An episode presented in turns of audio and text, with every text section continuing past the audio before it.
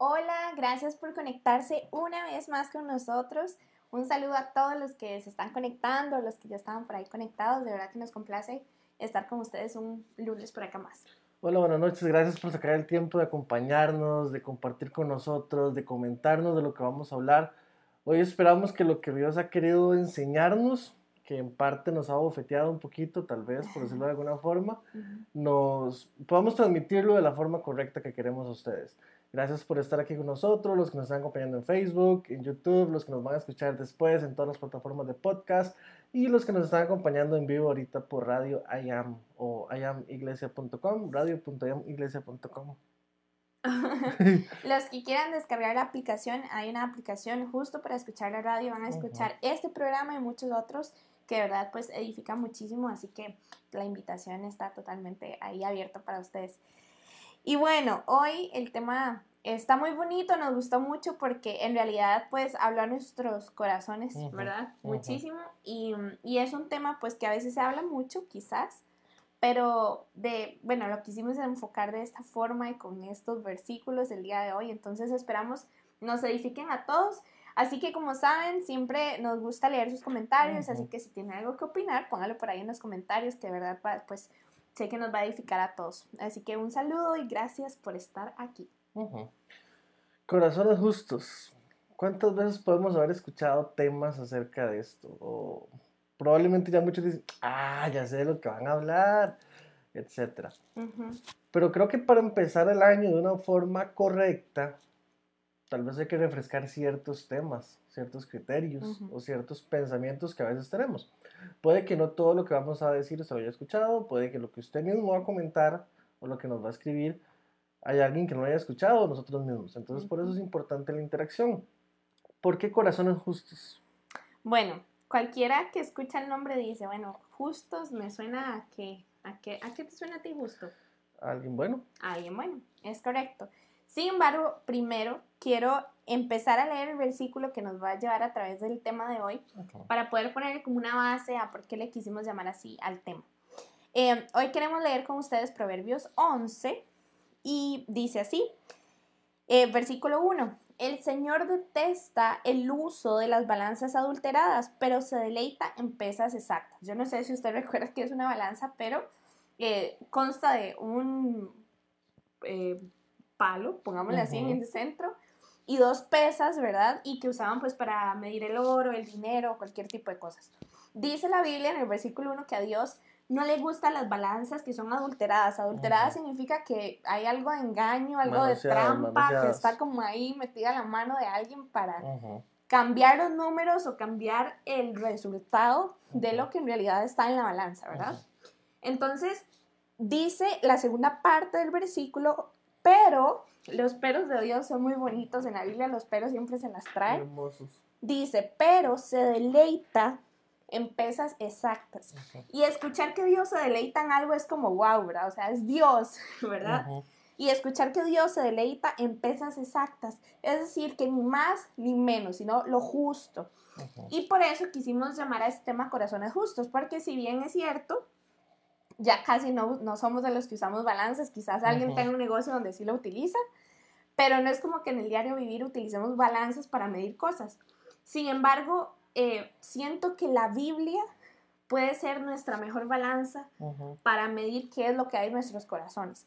Entonces, ¿qué tan recto o qué tan exacto será nuestro corazón con respecto a nuestra forma de vivir, a nuestra forma de pensar, eh, a nuestra forma de hacer las cosas?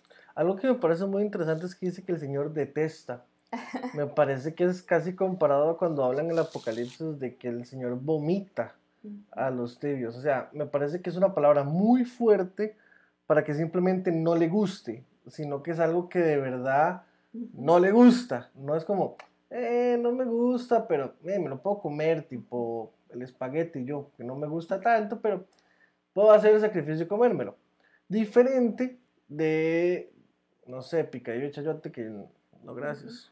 Y no es como que leemos que, bueno, traten, ¿verdad? Que la Biblia diga como traten de medir las cosas justamente o traten de hacer las cosas bien, sino que Dios es muy radical con respecto a las cosas que nos pide hacer como sus hijos, ¿verdad? Entonces hoy queremos hablar de este tema, corazones justos. ¿Qué es lo que pesa más en nuestro corazón, verdad? En la balanza de nuestro corazón a la hora de tomar decisiones, a la hora de actuar, a la hora de pensar, ¿qué es lo que más pesa dentro de nosotros? Y hoy queremos tocar algunos puntos de cosas que encontramos en Proverbios 11 que, que, de verdad lo hacen a uno analizarse y decir, bueno, la verdad es que hay cosas que, que están pesando más dentro de mí que la verdad no deberían porque no son cosas que Dios me enseña, no son cosas que Dios me pide y no son cosas que me hacen parecerme más a Él o que me hacen ser luz. Entonces vamos a hablar un poco de eso. Sí. Prepárese porque si alguna pedrada, recíbala con todo el amor de Dios. Créame que no estamos atacando a nadie, ni no es nada personal, ni nadie de su familia nos vino a contar su historia y nos dijo, hablen de esto, yo me encargo que esta persona vea en vivo o escuche el audio. Simplemente son cosas que todos como seres humanos, como personas, como cristianos, como hijos de Dios, pasamos y que tenemos que pesarnos de vez en cuando para estar seguros si la balanza sigue estando ajustada o por alguna extraña razón se desvió, ya no pesa como antes o simplemente ya no nos interesa llegar a la medida exacta, sino que aceptamos ciertas cosas que no deberíamos aceptar. Exacto. La Biblia dice algo muy interesante y es que con el tiempo lo que Dios quiere hacer con nosotros es perfeccionarnos. Y es que ciertamente pues somos humanos, nos equivocamos y a veces no somos muy buenos en eso de hacer las cosas muy exactamente como Dios lo dice. Si vemos la Biblia hay muchas historias de gente que em, metió las patillas, ¿verdad? Con respecto a como Dios le pedía que hiciera las cosas. Por ejemplo, un Noé, que Dios le decía vaya para tal parte y él no quería ¿verdad? Y se iba al lado contrario donde Dios quería que él estuviera. Así y muchas otras historias, tipo Pedro, que tiene bastantes, ¿verdad? De que a veces o nos quedamos... Es tu favorito. O Jonás. O nos quedamos un poquito como a la, no sé, como a... Dije Noé, dije Noé y era Jonás. Me disculpo. es lunes, es lunes. Y... Sí, gracias. Con gusto. ¿Qué estás diciendo? Que a veces nos desviamos de lo que Dios quiere. Sí, sí, sí. Que a veces nos desviamos de lo que Dios quiere y que, y que no somos muy buenos a veces como en cumplir ese tipo de cosas. Porque no somos perfectos, ¿verdad? Porque nos equivocamos, porque a veces nos ganan los deseos de la carne. Pero lo chiva es que siempre Dios nos da una esperanza y Dios nos da un final que siempre es un final bueno, ¿verdad? Dice la Biblia que Dios nos perfecciona, no es que nos equivocamos y ya por eso todos merecemos la muerte, sino que Dios siempre nos da una opción de hacer las cosas mejor, de hacer las cosas bien y de cómo parecernos más a Él, que es lo que, ¿verdad? Lo que me gusta.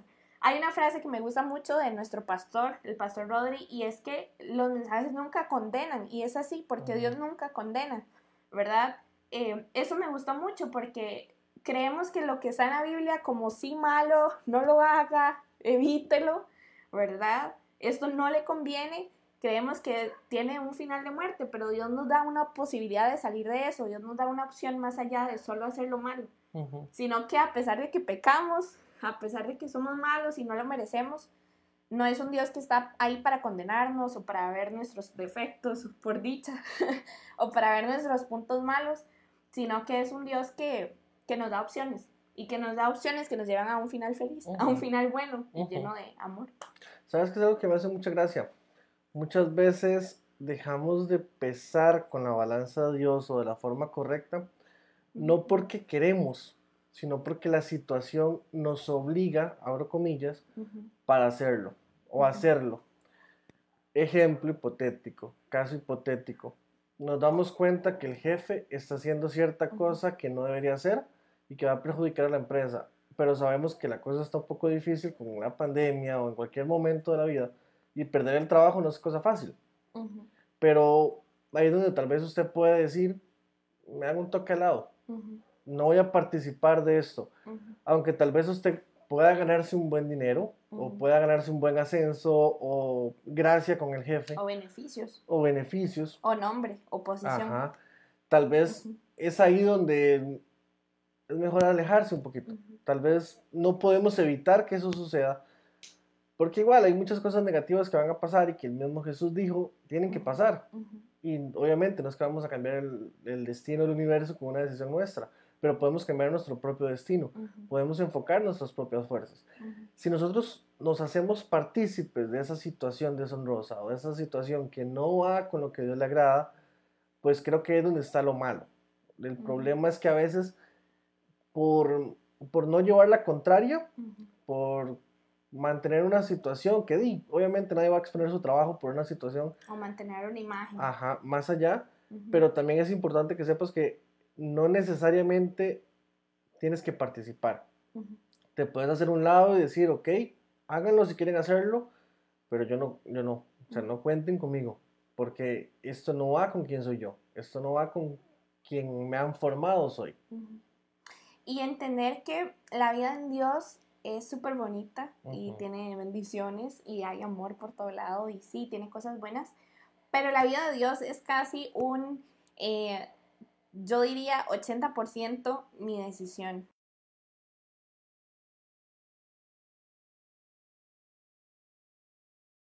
¿verdad?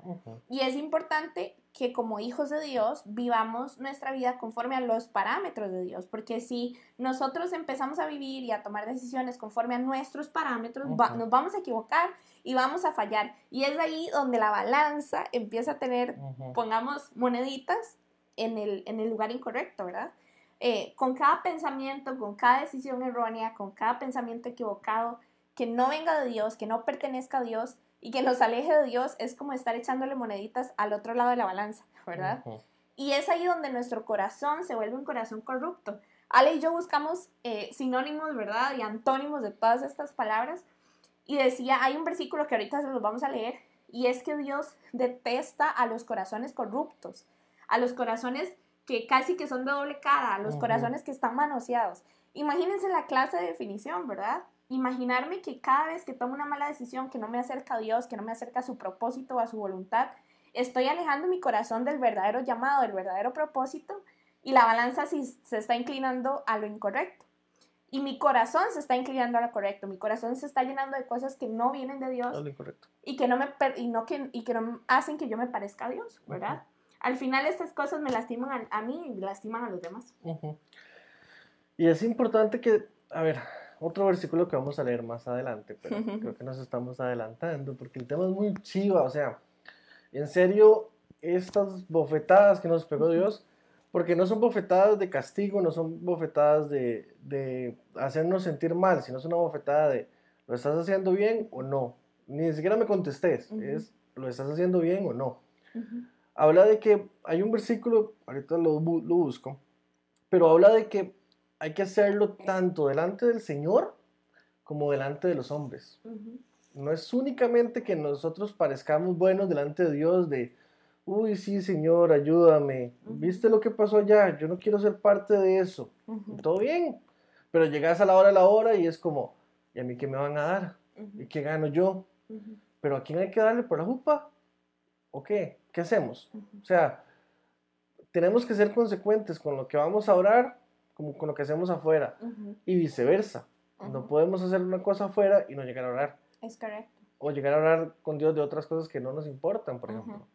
Me parece que, bien lo dice la Biblia, es un proverbio, ya casi se los busco, lo tengo a mano, pero se me enreda exactamente la cita y no quiero batearles. Pero es importante el recordar que en todo lo que hacemos, claramente está el Señor, pero nuestro corazón puede aparentar que sí es sano, que sí es correcto, que sí es bueno pero por otro lado estamos diciendo, no, no, si se pone, yo lo hago. Si se me pone fácil y no tengo que hacer mucho, nada más presionar un enter o simplemente ir a un lugar, yo lo hago. Yo no estoy haciendo nada malo o tratamos de disfrazarlo. Exacto, y es que empezamos a jugar con el más o menos. Es más o menos bueno, es más, más o menos malo, ¿verdad? No parece, decía el pastor el tema del domingo, no parece, ¿verdad? Que sea malo, parece bueno, parece agradable, pero la verdad por detrás significa algo malo, significa algo que no agrada a Dios. Y al final estoy poniendo en juego mi integridad, ¿verdad? ¿Y, y cuánto vale al final, ¿verdad? A la hora de la hora, cuando todo sucede y cuando las cosas salen a la luz y vienen los malos resultados por las malas decisiones, ¿cuánto vale, ¿verdad? ¿Cuánto peso es suficiente? ¿Será que sí valía lo suficiente esa decisión que tomé como para poner en juego mi integridad, mi familia, mis amigos, mi trabajo, eh, ¿verdad? Mi testimonio. Entonces, quiero empezar con Proverbios 11:20, que era el versículo que les mencionaba, que dice, el Señor detesta a los de corazón retorcido. Imagínense, o sea, tener el corazón retorcido, pero se deleita en los que tienen integridad. Entonces, la integridad es fijo que es una, una característica de los que somos hijos de Dios. Nosotros debemos ser íntegros y ser íntegros es ser integrales. Eh, significa que no podemos ser íntegros solo en la iglesia, que no podemos ser solo íntegros en nuestra casa o solo íntegros en el trabajo, ¿verdad? O solo íntegros con las personas a las que queremos aparentarle algo, sino ser íntegro significa estar bien en todas las áreas de mi vida, en todas. Que sea donde sea que yo esté, no voy a tener vergüenza ni temor porque todos me conocen tal y como yo soy, ¿verdad? No es que quizás alguien vaya un día al trabajo y cuando uno se encuentra, uy, mira quién entró a trabajar a la empresa, ahora se va a dar cuenta Alguien de la iglesia. Ahora se va a dar cuenta cómo soy. un vecino. ¿Verdad? O un vecino. Entonces, eh, ¿qué, ¿qué, tan íntegros somos en todas nuestras áreas de, de, la vida, de la vida de nosotros? Y en nuestras decisiones y en nuestras formas de pensar. Proverbios eh, fue escrito en la mayoría de sus partes por Salomón. Salomón era una persona conocida como una persona muy sabia, ¿verdad? Y mm, es muy chuso porque la sabiduría es una, una, un conjunto de habilidades que uno puede adquirir. Y en Proverbios Dios nos da consejos para cómo vivir nuestra vida con estas habilidades que vienen de Dios, cómo vivir nuestra vida conforme a lo que Dios quiere. Entonces, vamos a ir leyendo Proverbios 11. Tiene un total de, ya les digo, 31 versículos. Si lo dividiéramos por días, todos los días mejoraríamos algo, ¿verdad? Eh, pero vamos a leerlo uno por uno, lo vamos a ir analizando y vamos a ir comentando también. Perdón, para cerrar la idea de antes. Dale. Segundo de Corintios 8:21. Tenemos, tenemos cuidado de ser honorables ante el Señor, pero también queremos que todos los demás, demás vean que somos honorables. El honor. No era proverbio, pero era Corintios. el honor. Y qué chiva, ¿verdad? Mantener el honor en nuestros corazones, poder presentarnos ante Dios y decir, soy honorable, mi corazón es honorable. Lo vemos en muchas películas, en series, en Mulan, que es mi favorita, ¿verdad? Piensa mucho en el honor y en qué significa el honor eh, para una persona que va a la batalla o que va a la guerra. Es igual para nosotros, o sea, el honor lo tenemos que tener en mucha alta estima y poder nosotros casi como si fuéramos príncipes reyes, ¿verdad? Poder decir, quiero cuidar mi honor, quiero cuidar mi integridad y quiero parecerme más a Dios. De paso, antes de empezar a leer los versículos, saludos a todos los que nos están viendo por Facebook Live, a los que nos escuchan por medio de la aplicación de la iglesia IAM, que es eh, la aplicación de radio de la iglesia, y a todos los que nos vayan a escuchar en otras plataformas. 11.2. Proverbios 11.2. Prepárense. Pues ya, yo la recibí, así que tranquilidad. Y el orgullo lleva la deshonra, pero con la humildad viene la sabiduría. Correcto. Este me encanta que sí. El orgullo lleva la deshonra. Y es la primera cosa que podemos poner en la balanza. Teníamos una imagen de eso, ahorita la voy a poner. ¿Qué está pesando más en nuestros corazones? ¿El orgullo o la humildad? ¿Estamos siendo lo suficientemente humildes para aceptar la corrección, para aprender de otros, para, mm, no sé, para dejarnos eh, trabajar por Dios, para, para ser suficiente humildes, suficientemente humildes cuando alguien nos da un consejo, nos dice que debemos mejorar en algo. ¿Será que de verdad nos duele o si podemos recibir la corrección como se debe, verdad? Eh, ¿Qué está pesando más, el orgullo o la humildad? Qué difícil. ¿Y entre qué situaciones cambiamos la balanza a nuestra necesidad o a nuestro gusto? Porque muchas veces podemos decir, sí, es fácil decir, bueno, voy a hacer con mi mamá, con mi papá, pero ¿qué tal si viene alguno que es tu jefe y no es tu jefe como tal? hay, hay, lugares donde se trabaja con líderes y después está el gerente. El gerente es al que le hacemos caso, no le hacemos caso al líder, porque tal vez creemos que el líder no merece estar ahí. Ok, yo sé más que X persona, entonces no me puede decir nada. Ajá. Y tal vez esa persona te da una corrección porque ya él pasó por eso. Tal vez fue alguna de las cosas que él tuvo que mejorar y corregir. Y al final de cuentas, simplemente queda en eso de que vos decís, no, este man a mí no me lo va a dar. O esta, o peor, los que se dan casos de que porque la mujer es la jefa, no le hace caso del machismo. No es nada que ver, no va. Pero puede suceder. Y al final de cuentas, el que se pierde la instrucción es uno, o la persona que lo está rechazando. Y el que no está agradando al Señor es uno. Y qué más malo, qué peor o, o qué más indigno que no agradar al Señor. Quedaste como los grandes ante tus amigos de que, sí, sí, usted no le hace caso a la jefa, usted está por encima de la jefa o del jefe. Pero ¿y con Dios? ¿En qué quedamos con Dios? Evitar ser de las personas que siempre van contra la corriente, en el hecho de que siempre somos los que crean discordia, ¿verdad? Los, los rebeldes, los que nunca quieren hacer caso, si a usted lo conoce en el trabajo por eso, hoy póngalo en una balanza diga, bueno, la verdad es que sí he actuado mal en esto y hoy lo pongo en una balanza y la verdad es que quiero que Dios me ayude a estar del lado de la balanza correcto, a que, a que pese justo, a que no exista nada que la adultere, nada que la dañe, nada que la cambie, nadie, nada que cambie mi esencia como hijo de Dios. Y esta es una de las primeras cosas. Si no somos humildes, no vamos a poder trabajar en todas las demás cosas que vienen acá. Y me encanta que lo pongan de primero, ¿verdad? De una vez, el orgullo. Porque nos cuesta, porque somos humanos y porque lo traemos ya de herencia, pero Dios siempre nos da una opción, una opción de poder elegir entre una u otra cosa, ¿verdad? Entre la vida eterna o entre la muerte, entre el orgullo o la humildad. Y es solo analizarnos y decir, bueno, la verdad es que yo me quiero parecer más a Dios, quiero ser justo. Dice la Biblia que Dios ama a las personas justas, Dios anhela estar con las personas que son justas y bendice a las personas que son justas. Entonces, qué más lindo que poder decir, bueno, esta semana voy a trabajar en ser más humilde. Si hay alguien que me da consejos, si hay alguien que me dice las cosas como son o que no me gustan, voy a ser más humilde para poder aceptarlo y, y ayudar eso. Mi mamá siempre me ha dicho una frase y es, tome lo bueno, deseche lo malo.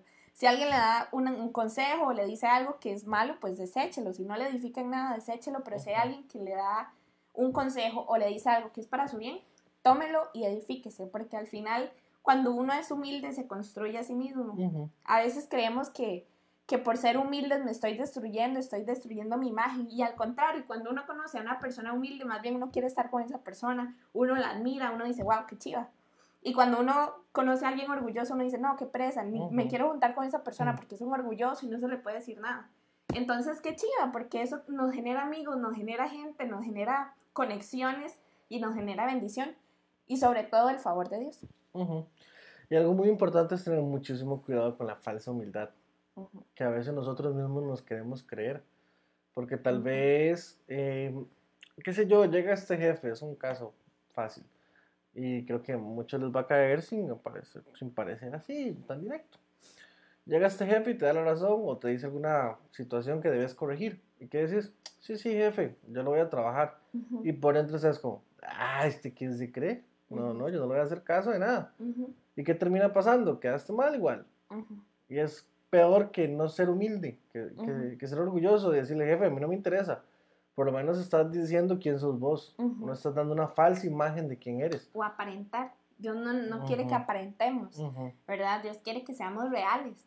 Y al final, como dice Alex, si queremos maquillar ahí el corazón o nuestras actitudes, al final lo que más hace eso es, es dañarnos por dentro, es hacernos personas corruptas delante de los ojos de Dios, personas que no viven de acuerdo a lo que Él quiere. Sí, al tiempo no ver resultados diferentes de lo que el jefe nos dio, nos dijo, ¿qué va a pasar? Vamos a quedar como unos mentirosos. Y todo sale a la luz. Porque Dios es experto en sacar las cosas a la luz. Así que no hay que guardarse en nada. Versículo 3, este lo leo yo. La honestidad guía a la gente buena, la deshonestidad destruye a los traicioneros. Uy, es que estos versículos es como, uff, ¿verdad? Qué chusada la honestidad. Y es que eso nos cuesta también. Muchas veces escuchamos esto como valores, ¿verdad? De gente que, que lo inculca en puestos de trabajo, es que tenemos que ser todos honestos, pero si lo vemos viene desde la Biblia, la honestidad es una forma de vivir así como Dios vive, así como Dios es, Dios es, Dios es un Dios honesto, Dios no miente, Él es el mismo, Él es honesto. Y debemos parecernos más a Él. Antes de continuar, quisiéramos saludar a las personas que están viéndonos en Facebook. Veo por acá a Rodri Sánchez y a Tony que pone hola, así que saludos a los dos pone el pastor Rodri, el orgullo te llevará tan, tan alto, pero tan, tan alto que te dejará ahí solito. Y es muy, muy cierto. Ish, qué rudo. Hasta el momento llevamos tres características de un corazón justo. La primera... Es justo. Es justo. La, segunda, humilde. Y la tercera, es honesto. La cuarta. Dale. Las riquezas no servirán para nada en el día del juicio, pero la vida recta puede salvarte de la muerte. Quiero leer el que sigue, porque van juntos. La honestidad dirige los pasos de los justos, los perversos, los perversos caen bajo el peso de su pecado. ¿Por qué quise leerlos juntos? Porque muchas veces nuestro pecado o nuestra, nuestra intención de riqueza nos lleva a cometer pecados. Y al final de cuentas, esa riqueza no nos sirve para nada más que para caer por su propio peso. Hay miles de historias, y mucha gente las sabe, de personas que han robado dinero y que parece que no pasó nada, todo bien. A los dos, tres años alguien se da cuenta de que falta ese dinero, comienzan a investigar y se dan cuenta quién fue el que se lo robó. Y termina esa persona pagando lo que se robó, pagando más de lo que se robó, perdiendo su libertad, su prestigio, su honor y su trabajo. Y su familia a veces. Y su familia a veces. Entonces, ¿qué, qué ganó? Nada. Ganó unos cuantos años de tener dinero. Y tal vez algunos dirán, sí, pero hay gente millonaria que sigue robando y sigue robando. Lo sabemos. En algunos casos hasta conocemos los nombres, pero no nos vamos a decir. O porque Dios bendice a los que hacen las cosas mal. Porque Dios bendice, una palabra muy tica, perdón si alguien me está escuchando, a los que hacen chorizos, ¿verdad? A los que hacen negocios sucios o negocios malos. Porque Dios se los bendice a mí que yo trabajo duro, que me levanto temprano, que me voy bien bañadito, que me venzo el sueño, ah, me va, no me va tan bien como a ellos. Esa es una, una pregunta que todos nos haríamos. Pero al final son cosas falsas, son cosas que vienen de pecado, como decía Ale, cosas deshonestas. Los negocios deshonestos nunca, nunca van a tener buenos resultados. Pueden ser eh, temporales, pero nunca van a ser permanentes. Y hay algo muy, muy chido, una frase que me gusta mucho y es que lo que es de Dios, lo que es eterno, siempre permanece, pero lo que no, lo que, lo que es falso, ¿verdad? Simplemente se desvanece. Entonces, podrán tener una riqueza temporal, podrán tener carros temporales, podrán tener una buena vida de forma temporal, pero al final todas esas cosas solo nos llevan a la muerte, nos llevan a alejarnos de Dios y nos llevan a la destrucción, que es lo que el diablo quiere hacer con nosotros. Claro, algo importante mencionar, no todo aquel que le va bien en la vida es porque hace malos negocios, no todo aquel que tiene dinero es porque hace malos negocios, al contrario, la gran mayoría es porque se esfuerzan, porque trabajan, porque luchan, porque fueron visionarios y eh, abrieron camino donde no lo era, donde no había, perdón. El punto de nosotros es aquella gente que uno sabe que hace las cosas mal o que uno, su testimonio le hace ver que hace las cosas de manera incorrecta y que al final le va bien. Y la duda es, ¿por qué a él sí? ¿Por qué a mí no? Hay algo muy simple que podemos decir usando la misma Biblia. No hagan tesoros en la tierra, porque aquí es donde se van a quedar. Y al final tal vez esas personas, algunas de ellas están perdiendo su alma en pro de, de ese dinero o están perdiendo su familia en pro de ese dinero, están perdiendo disfrutar su propia vida en pro de esas riquezas. Entonces, el punto es, ¿para qué nos vamos a matar por riquezas si nos van a matar a nosotros? Sin embargo, no es no dejar de esforzarse, no es no dejar de luchar, no es que si tenemos dinero estamos mal, no es que si tenemos riquezas, buenos carros, buena familia y demás, estamos mal. Es solo pesar cuánto nos está costando esta riqueza, cuánto nos está costando, eh, cuánto de nuestra integridad nos está costando tener lo que tenemos. Ese versículo de Ale me gusta mucho porque dice, no os hagáis tesoros en, la tierra donde la, polilla y el orín corrompen, ni donde ladrones minan y hurtan, sino háganse tesoros en el cielo y hay una parte donde dice, porque ahí también está tu corazón, ¿verdad? Y qué chiva, porque, porque justo estamos hablando de eso, ¿dónde está nuestro tesoro? ¿Qué es lo que estamos cuidando? ¿Qué es lo que está pesando para nosotros más? Las riquezas de acá la tierra o nuestros tesoros en el cielo, que al final pues tienen mejor valor y mayor recompensa. El que seguimos. Vamos a ver, eh, versículo 6. La justicia rescata a las personas buenas, los traidores quedan atrapados por su propia ambición. Y este es un punto que me gusta mucho porque muchos dirán, ay, yo me acuerdo de alguien que es todo puñal, ¿verdad? Una frase que se usa mucho, que es el que le clava el cuchillo por la espalda o está esperando que usted haga algo malo para hacerle la zancadilla y quitarle el puesto, ¿verdad? Los traicioneros. Y a veces quizás hemos, hemos sido así con nuestras intenciones, o a la hora de opinar o dar una opinión sobre alguien. Mira, no, es que la verdad es que esa persona está y tal y tal vez no, no nos hemos tomado el tiempo de conocerla. O en mi humilde opinión. O en mi humilde opinión, que no es nada humilde y que no es nada de opinión, simplemente es destrucción. Entonces, tener mucho cuidado con la forma en la que, en la que hablamos, en la que nos expresamos, ¿verdad? De la gente, porque al final eso puede ser traición. Y es muy chuso porque al final todas estas cosas, si, si la balanza está inclinada hacia el lado incorrecto, si la balanza está corrupta, si está adulterada, eh, estamos traicionando a Dios, estamos traicionando nuestros principios. Y a Dios no le gusta eso, a Dios no le gusta la gente traicionera. Entonces, analicémonos y, y digámonos a nosotros mismos, bueno, quizás sí he, he, sido traicionero, quizás no con la gente, pero sí he traicionado a Dios, he traicionado mis principios, mis valores, me he traicionado a mí mismo a mis metas, mis sueños, mis anhelos, mi forma de vivir como hijo de Dios. Verso 6. Este es el que acabo de leer. 7. 7, perdón. bueno, verso 6. Me encanta la frase de la justicia rescata. 7. Perdón, en el 6. ¿Siete? Sí, pero estoy diciendo que la frase me encanta. Ya, ya, dale, dale, dale. Ya, ya, ya, dale. ¡Qué dura! no aclarabas. Sí, lo aclaré. Cosas que pasan en vivo y solamente en vivo. Dale, dale. Cuando los perversos mueren, sus esperanzas mueren con ellos, porque confían en sus propias fuerzas. Perdón, porque confían en sus propias y deficientes fuerzas. No me podía brincar esa palabra. Vuelve a repetir, y creo que ahí fue donde nos enredamos.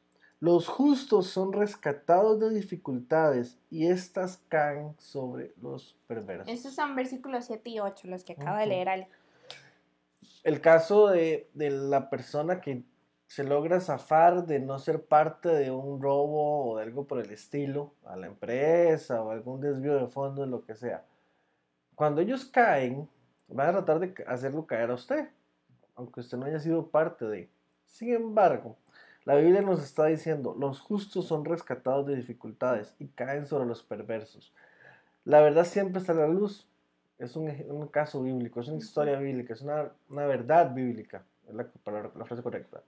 Al final, Dios te va a rescatar y Dios, por haber sido fiel a Él, va a ayudarte a ti. Pero ¿qué pasa si fuiste parte de eso? Si fuiste parte de ese robo, porque incluso, aún yéndote de la empresa, aún estando en otro lugar o en otra organización o lo que sea, tu fama te va a perseguir. Y ese chisme o esa situación o, el comentario de, mira, este participó en aquel robo, en aquella situación, va a llegar sí o sí donde estás ahorita. Y algo que me gusta mucho del versículo 7, dice, cuando los perversos mueren, sus esperanzas mueren con ellos.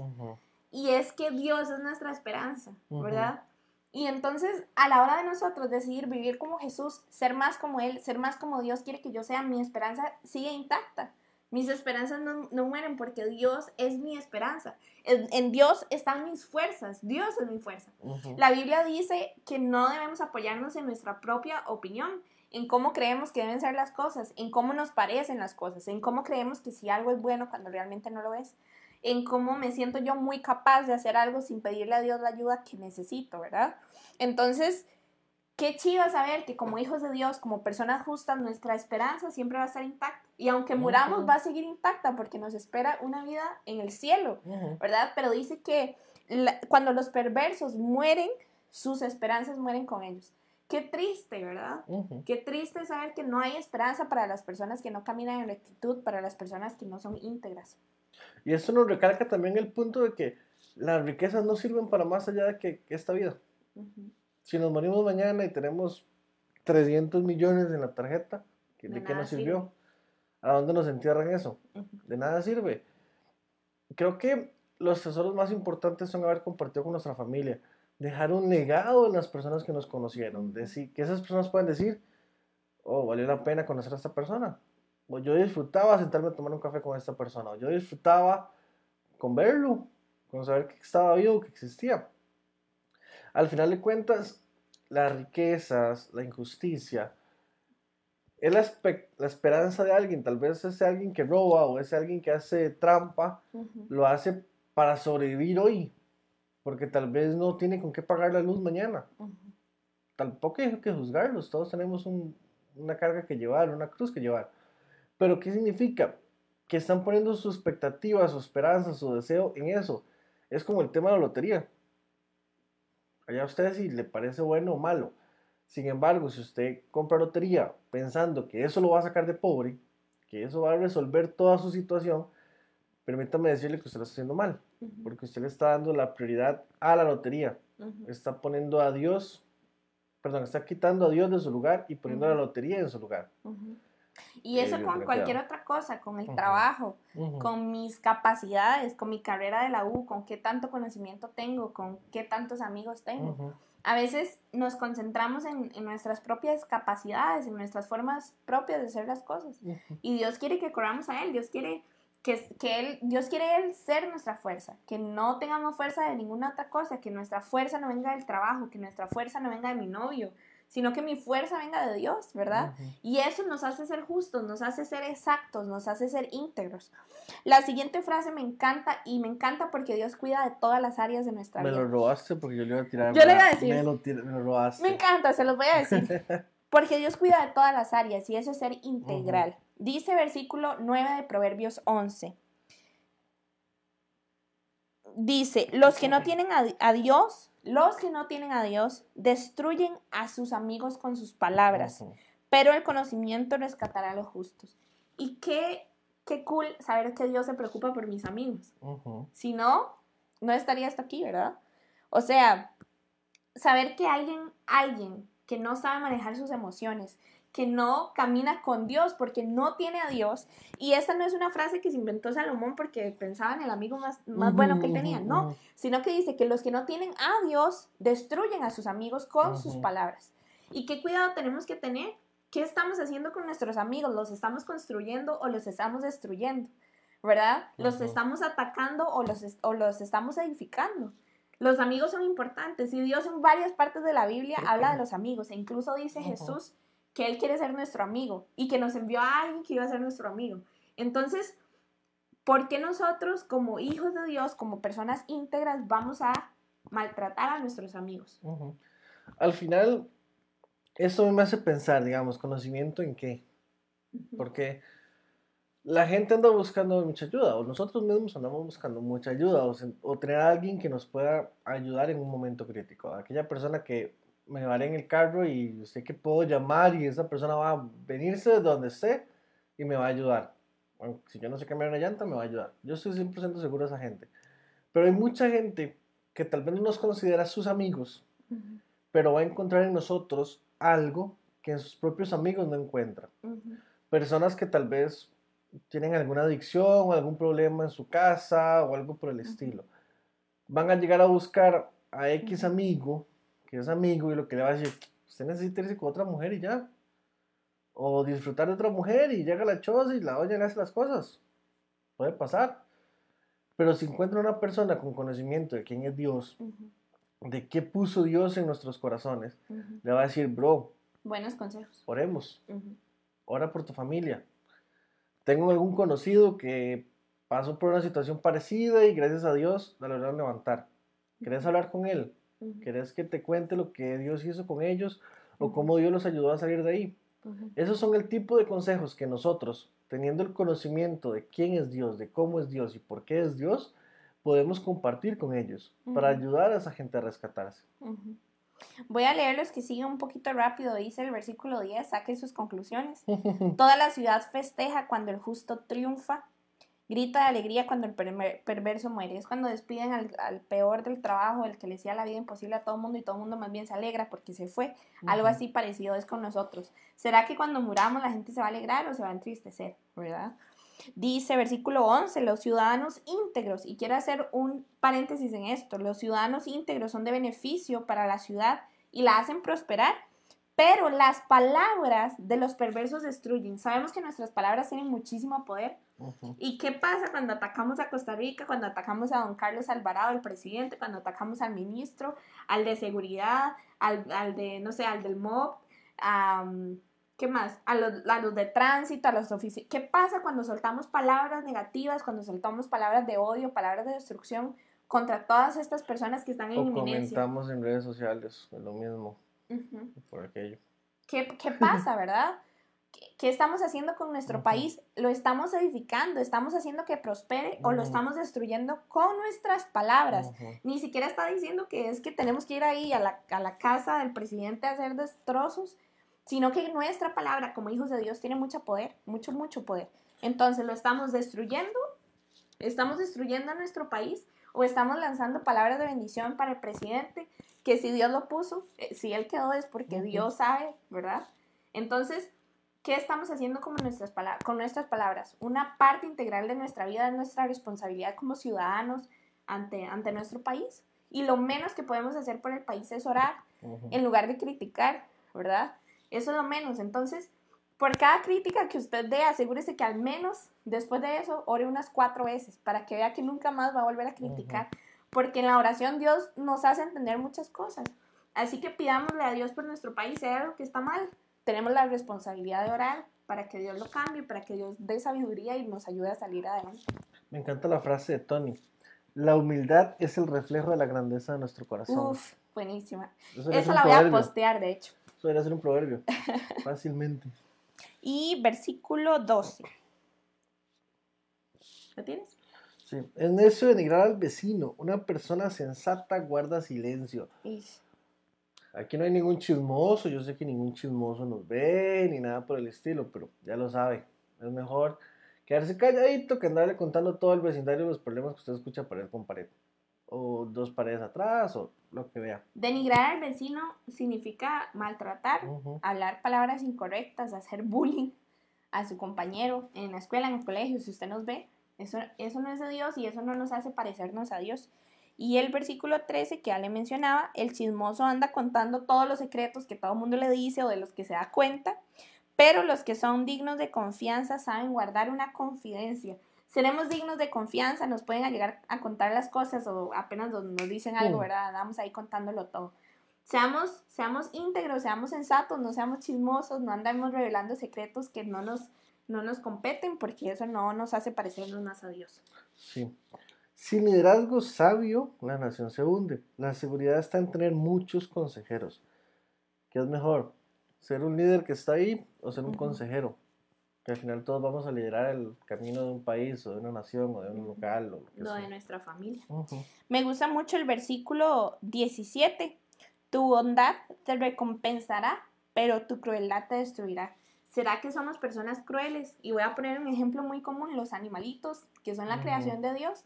Somos crueles con las mascotas, con los animales que nos encontramos, o, somos bondadosos, ¿verdad? Como hijos de Dios debemos caracterizarnos por ser personas bondadosas.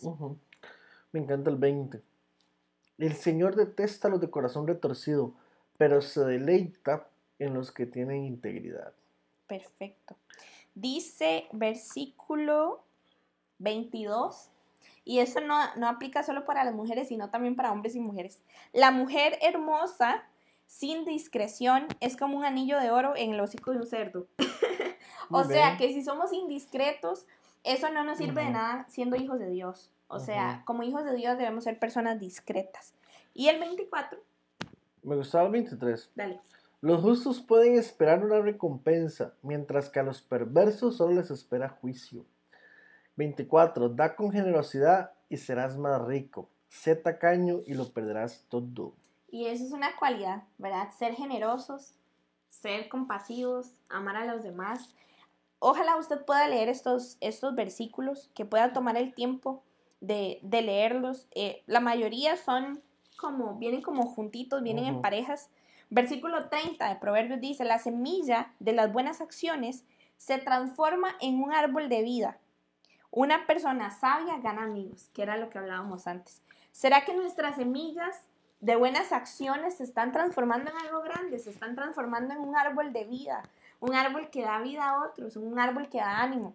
Decía un versículo también, creo que no lo leímos, que el que sabe animar a otros es un justo, recibe recompensa, poder animar, poder apoyar a otros. Entonces, vemos todos, todo esto y queremos que de, todas las cosas que hablamos, analizamos unas 8, 9 para ponerlo en balanza. Así que las vamos a poner para que usted las pueda ver y vamos a, ponerlas en balanza. Y usted nos va, pésese ahí en su corazón y, y analícese si, qué es lo que está pesando más. Si algo lo hace parecerse más a Dios o no. La primera. ¿Odio o amor? Odio o amor. ¿Será que el odio está pesando más en usted o el amor? La que sigue. Ay, perdón. Rechazo. Gracias. O perdón. O perdón. ¿Será que no queremos perdonar? Como hijos de Dios debemos perdonar. ¿O hay algo que todavía está ahí donde, en nosotros, en nuestro corazón, que nos hace rechazar a alguien que nos hizo daño, que nos hace odiar a alguien? Criticar o edificar. ¿Qué era lo que hablábamos antes? ¿Será que la crítica está en nuestros corazones o palabras que edifican? Ser generoso o ser tacaño. Ser generoso o tacaño. Muy bien.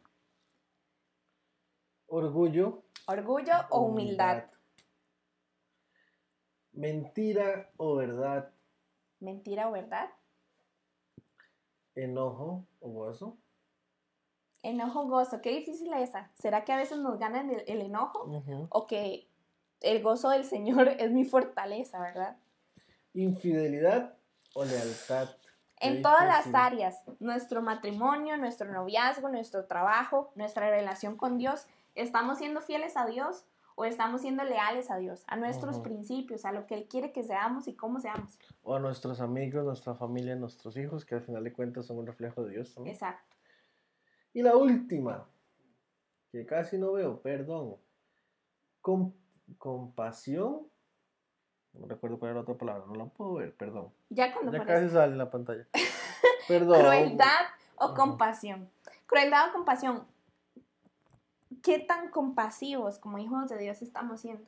Son muchas cosas y todos dirán, no, hombres, pero es que Dios quiere que yo sea perfecto, perfecto, es que Dios quiere que yo haga todo bien y, y no es así. O sea, sí es así, Él quiere que seamos perfectos, pero, pero todo es un proceso. Así que eh, pesemos hoy nuestros corazones y que podamos ser nosotros como balanzas justas en nuestra vida, en nuestras decisiones, en nuestra forma de pensar, en nuestra forma de actuar, en nuestra forma de relacionarnos con otros y en la forma de hacer nuestro trabajo. Porque no crean, Dios nos hablaba hasta de eso. Eh, la forma que hacemos nuestro trabajo, ¿será que lo estamos haciendo de la mejor forma o solo por salir del paso o solo porque ya estoy harto y hago las cosas mal? Eso también eh, no es ser como Dios quiere que seamos. Eso no es ser una persona íntegra y eso no es agradar a Dios tampoco. Perdón, quiero cerrar con este versículo, Proverbios 21, 3. Un poquito más adelante, pero me parece que es un cierre bueno para este tema. Al Señor le agrada más cuando hacemos lo que es correcto y justo que cuando le ofrecemos sacrificios. Para mí eso resume todo el tema. Ni siquiera quiero dar un comentario porque siento que puedo ensuciar lo que dice el propio versículo. Entonces, ¿qué le parece si usted ahí donde está. Igual que nosotros lo hemos hecho de poner nuestras barbas en remojo, y bastante barba que tengo, inclina su cabeza y comienza a hablar con Dios, o ahí donde esté, si está trabajando, obviamente no inclina su cabeza, manejando, pero sí trata de conversar con Dios, de pedirle que le ayude a cambiar todas esas situaciones que lo han desviado de ser el hombre justo y recto o la mujer justa y recta que él diseñó, que él soñó.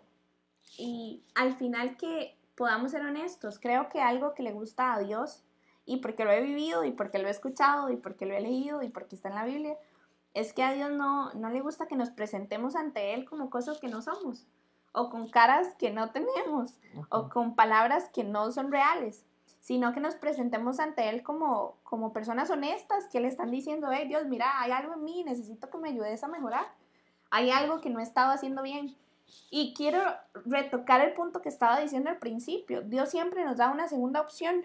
Nos da una segunda opción eh, para hacer las cosas bien, una opción para hacer las cosas mejor, una opción para reivindicar lo que hicimos mal, una opción para corregir, una opción de perdonar, una opción de amar, una opción de ser humilde, de ser generoso, de ser bondadoso. Siempre hay una segunda opción. Hay una segunda opción que a veces no es la que mejor se ve, a veces no es la que mejor se siente, pero es la que siempre trae buenos resultados, la que nos hace crecer, la que nos hace ser mejores personas, la que nos hace tener más amigos, la que nos hace llevarnos bien con los demás. Eh, quizás no sea la más atractiva, pero sí es la mejor opción. Y Dios es así, Dios es nuestra mejor opción. Dejemos de creer que nosotros sabemos hacer todo y creer que nuestra propia opinión es suficiente para poder vivir una vida buena, porque no es así. Necesitamos de Dios, necesitamos de su instrucción, necesitamos de su sabiduría y que nos ha dejado bastantes. Esto es solo Proverbios 11 y tocamos algunos versículos, pero hay muchos proverbios, muchísimos, que nos, que nos hacen decir, wow, mi vida no, no la estoy viviendo como debería. ¿Verdad? Y como decíamos al principio, no es un mensaje para condenar y decir todos estamos muertos, no es así, porque Dios siempre da una segunda opción, una segunda oportunidad. Entonces, sea honesto, Dios no ocupa sus mejores palabras, Dios no ocupa las palabras más sofisticadas, o tal vez usted diga, es que yo no sé orar, yo no sé cómo presentarme ante Dios, o quizás usted se siente muy culpable o muy, no sé, muy sucio para poder orar, poder hablar con Dios. Pero eso es lo que a él le gusta. Dios es experto en limpiar corazones, en pulir corazones y hacernos como, como Él quiere que seamos. Y nunca es tarde para volverlo a intentar. Nunca es tarde para corregir lo que, lo que dañamos. La Biblia no habla de que el, justo siempre andará por caminos rectos. La Biblia habla de que el justo se le enderezará su camino, que la justicia enderezará camino, que eh, se me olvidó la palabra, pero que el hacer bien las cosas son las que van a enderezar nuestro camino, el camino de los justos. Entonces, si usted en algún punto siente que no está haciendo las cosas bien, como lo que siempre tratamos de hacer aquí, es un llamado al arrepentimiento, es que usted cambie su forma de actuar en lo que no está actuando bien y en lo que está actuando bien, siga por ahí o incluso perfeccionalo un poquito más, llévelo al próximo nivel. Y dice Proverbios 24, 16, eh, versión Reina Valera, que es la más conocida, porque siete veces cae el justo y vuelve a levantarse, mas los impíos caerán en el mal. Dios siempre nos vuelve a levantar, aunque sean siete veces, aunque usted diga, ya yo he caído muchísimas veces, ya esa es un área que yo no puedo cambiar, yo no puedo dejar de mentir, yo no puedo dejar de robar, yo no puedo dejar de decir malas palabras, no sé, sea cual sea su área, porque todos tenemos áreas en que trabajar.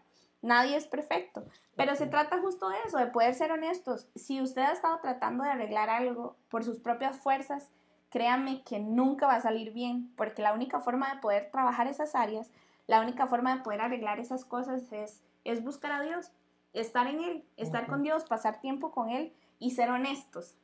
Porque a pesar de que Dios sabe las cosas, a Él le gusta que se las digamos, que seamos honestos, nos presentemos delante de Él y podamos ser sinceros y podamos revelar nuestro corazón tal y como es, sin apariencias, sin engaños, sin mentiras. Ahora Sí. No, dale tú. No, dale tú. Tú Dale. Oremos. Gracias, Dios. Primero, gracias, porque no hay otra palabra que podamos decirte, Señor, sino gracias porque tú eres fiel, bueno con nosotros, porque nos cuidas y nos amas. Y hoy especialmente, Señor, queremos empezar a vivir una vida honesta, queremos ser honestos principalmente con nosotros y contigo. Señor, honestos para poder decirte qué es lo que hacemos mal, qué es lo que nos cuesta, qué es lo que nos duele y qué es lo que no podemos dejar de hacer.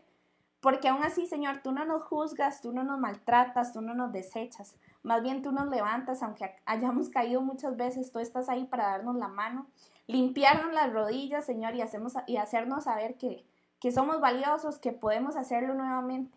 Gracias porque tú siempre nos das una segunda opción, porque tú siempre eres la mejor opción. Ayúdanos, Señor, siempre a escoger con sabiduría, a vivir nuestra vida con sabiduría, a ser personas íntegras que te honren, Señor, que edifiquen a otros, que amen a sus amigos, que no destruyan, Señor, con palabras necias. Ayúdanos, Señor, a ser personas que puedan ser generosas, bondadosas, que bendigan a otros, Señor, y que sean de impulso para otros. Ayúdanos si hay algo que nos está costando, si hay un área, Señor, de nuestra vida que no está bien. Ayúdanos a salir de ella. Ayúdanos a ser más fuertes para que un día se vuelva testimonio para otros, para que un día podamos ayudar a otros. Te pedimos especialmente, Señor, por la gente que hoy está conectada a Jesús, escuchándonos, escuchando este programa, y te pedimos que tú seas la guía, que tú seas, Señor, el abrazo que ellos necesitan en cualquier momento de necesidad. Te damos las gracias porque eres bueno, fiel y justo con nosotros. En el nombre de Jesús. Amén. Amén. Y los esperamos la otra semana en estos mismos lugares, a esta misma hora, a las 7:30, con algún tema que Dios nos haya primero ofeteado a nosotros, enseñado a nosotros, para después poder compartirlo a ustedes. Pase una muy buena noche, una muy buena semana. Gracias por acompañarnos y ojalá que Dios los sorprenda durante esta semana. Gracias, un abrazo a todos, nos vemos. Chao.